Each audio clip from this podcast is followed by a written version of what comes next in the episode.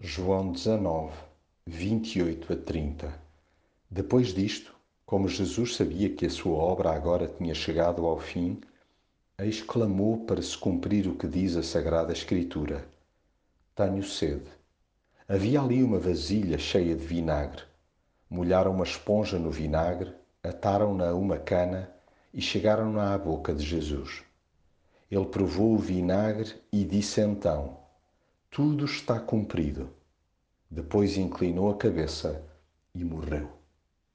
Jesus nunca perdeu o foco, muito menos a consciência da sua missão.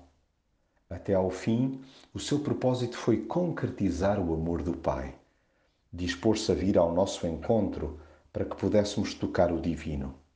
Fez-se carne como nós, de molde a ensinar-nos a ser como Ele. A experimentou sede para que ficasse clara a sua humanidade. E nessa vulnerabilidade, assumida e reiterada pertinho de cumprir a sua obra na terra, revelar que conhece por dentro e por fora o sofrimento humano.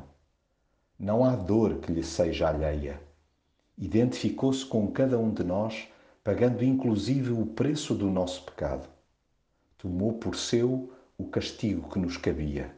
Fê-lo sem se queixar tendo selado e cumprido tudo com um brado de triunfo. A sua exclamação final é igualmente a senha da nossa vitória. Sim, mediante o seu amor pleno, reconciliou-nos com o Pai, com nós mesmos e com os outros. Sossegou-nos, pois até no seu último suspiro a paz era perceptível nele. Terminada e ganha a batalha, entregou-se, permitindo assim o nosso descanso.